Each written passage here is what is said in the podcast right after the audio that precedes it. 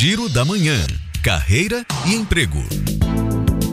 Termina hoje o prazo para fazer a inscrição no processo seletivo do SESC Bahia. Tem vaga para o cadastro de reserva na função de instrutor de musculação. É preciso ter formação de nível superior em educação física e, no mínimo, seis meses de experiência na função. Os interessados devem acessar o portal de vagas do SESC no endereço www.sescbahia.com.br.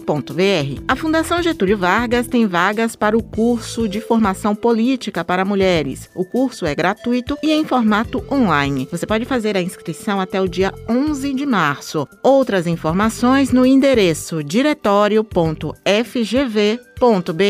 Atenção para o calendário de concursos. A Secretaria da Cultura da Bahia abriu processo seletivo simplificado para a contratação de 28 técnicos de nível superior. Os profissionais selecionados vão atuar como representantes territoriais da cultura nos territórios de identidade do Estado. As inscrições podem ser feitas de 7 a 18 de março. Outros detalhes no site www.cultura.ba.gov.br. Suzana Lima para a Educadora FM.